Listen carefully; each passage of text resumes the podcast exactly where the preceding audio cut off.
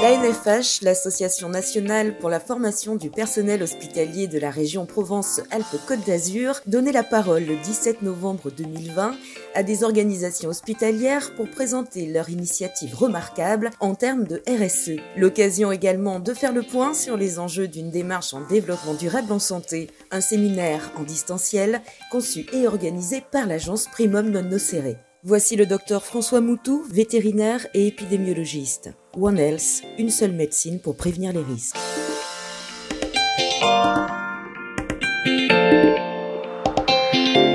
En français, une seule santé, en, anglais, One Health. L'idée est assez simple, vous avez des animaux domestiques, vous avez des humains, et on peut imaginer que si les animaux sont en bonne santé, les, personnes seront également en bonne santé, et que si euh, l'environnement apporte l'eau au bon moment et la nourriture au bon moment, tout le monde se trouvera euh, mieux. Et il y a évidemment des relations entre la santé de l'environnement, celle des humains, celle des animaux. J'ai pris l'exemple de la rage parce qu'en France, j'imagine que tout le monde sait ce que ça veut dire. On se rappelle tous de Louis Pasteur, de son travail sur la mise au point d'un vaccin. Et on, a chez nous, ça fait déjà un siècle, éliminé la rage euh, des chiens. Et euh, on a vraiment un schéma qui est assez simple à, développer, sauf que, sauf que d'un côté, on a beaucoup de nouvelles connaissances sur la maladie, sur la virologie, des quantités de nouveaux virus chez les chauves-souris, c'est très à la mode, les virus de chauve-souris. Mais aujourd'hui, ce sont toujours, comme il y a 100 ans, comme il y a 1000 ans, les chiens domestiques que nous avons domestiqués il y a déjà 15 ou 20 000 ans, qui sont responsables d'environ, et on ne sait même pas quel est le vrai chiffre, 50 à 60 000 morts humaines par an, alors qu'on a un vaccin, on sait comment faire, et sur beaucoup de pays du monde, on a l'impression que rien ne change. Et donc il y a un paradoxe entre les connaissances et la réalité des choses. On est dans un schéma assez facile à comprendre, mais qu'il faut résoudre. C'est que si vous êtes dans un service de santé publique de pas mal de pays du monde, vous vous occupez de la santé des humains. Et donc, euh, vous vous occupez des gens si éventuellement ils ont été contaminés par un chien possiblement enragé, et vous faites le traitement post-exposition à partir du moment où vous avez le traitement, où les gens peuvent euh, se le payer, et, où il y a un centre de soins qui peut accueillir les gens qui ont été mordus. Et il y a malheureusement beaucoup de pays où ça n'existe pas. Dans les services de santé animale, qui sont les services vétérinaires, dans beaucoup de pays, on s'occupe de quoi? Des animaux de rente, ceux qui apportent la nourriture, ceux qui apportent le lait, ceux qui apportent l'économie agricole de, ces pays-là. Et franchement, les chiens, on ne s'en occupe pas. Ce n'est pas du tout le problème économique de ces pays-là. Et alors, on sait qu'il y a quelques animaux sauvages qui hébergent euh, le virus de la rage, et donc on se dit qu'on pourrait finalement les, les éliminer. Alors, je rappelle qu'en France, on n'a jamais réussi à se débarrasser de la rage des renards en allant tuer des renards. Ce n'est pas comme ça qu'on a fait, et ça ne marche pas, ça n'a jamais fonctionné. Et on a un schéma où on a la santé publique dans son domaine, la santé animale dans son domaine, et chacun est dans son silo, c'est l'expression qu'on entend régulièrement, et ce qu'il manque, c'est la démarche interdisciplinaire.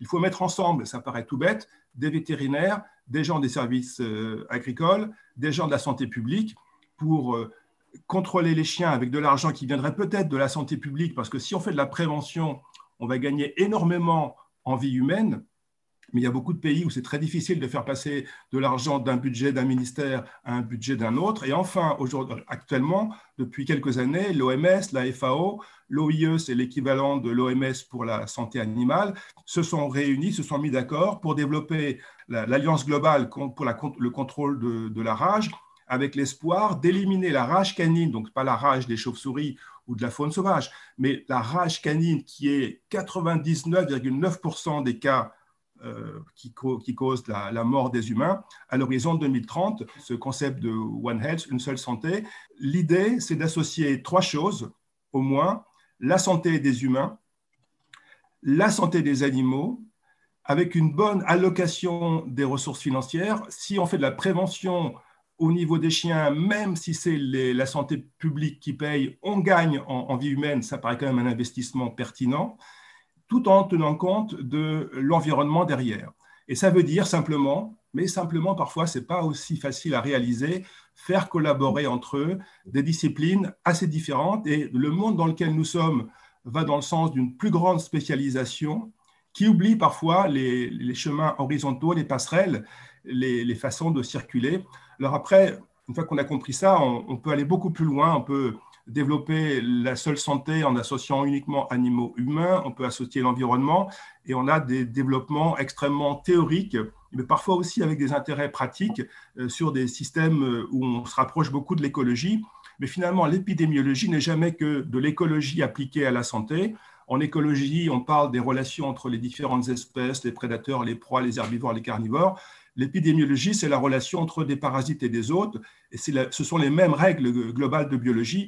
On peut très bien avoir des compréhensions intellectuelles entre les formations écologiques et des formations épidémiologiques. Alors, vous avez la médecine humaine, la médecine vétérinaire. Dans, la partie, dans sa façon habituelle, classique, traditionnelle, on est vraiment centré sur l'humain.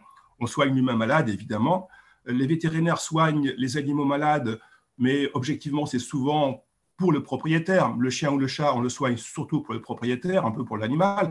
Les animaux de rente, on les soigne toujours pour le propriétaire, c'est de l'économie, c'est pas juste pour faire plaisir aux animaux. Par contre, la notion de One Health, c'est vraiment une approche moins anthropocentrée. On essaie de soigner en tenant compte euh, des non-humains et, et de l'écosystème. L'idée, c'est pas d'éliminer tous les insectes pour, traiter les arboviroses. Il y aura sans doute des conséquences négatives, même pour la santé humaine, ou d'éliminer tous les mammifères si on parle de rage. C'est vraiment d'essayer de trouver la façon de soigner en respectant euh, la planète et l'environnement. Et pour terminer, une phrase qui est quand même assez étonnante et qu'on a vu pas mal ces derniers temps avec les, campagnes de vaccination dans le programme élargi de vaccination de l'OMS, des, des, villages, des pays ou des communautés dans lesquels il est plus simple de vacciner les vaches que de vacciner les enfants. Et quand on arrive à ce schéma-là, il y a vraiment un souci euh, d'éthique quelque part au niveau planétaire. Donc, il faut absolument associer les équipes médicales humaines et les équipes médicales vétérinaires. Si on peut aborder les communautés parce qu'on vient vacciner les animaux, peut-être que dans la foulée, on peut aussi aborder les mêmes communautés humaines en expliquant que si on vaccine les animaux, peut-être qu'on peut aussi vacciner les enfants contre les maladies infantiles et que tout le monde va s'y retrouver dans, une, dans, un, dans un environnement plus partagé. Mais les humains sont dans un, dans un environnement vivant où il n'y a pas que les humains, et les vivants sont dans une planète où il n'y a pas que les humains non plus, et peut-être qu'il faudrait accepter euh, de refaire euh, pour euh, la santé ce que Copernic a fait pour la planète. Nous ne sommes pas le centre du monde, nous les humains, et nous devons être capables de partager notre environnement unique jusqu'à la preuve du contraire avec les autres vivants et non vivants.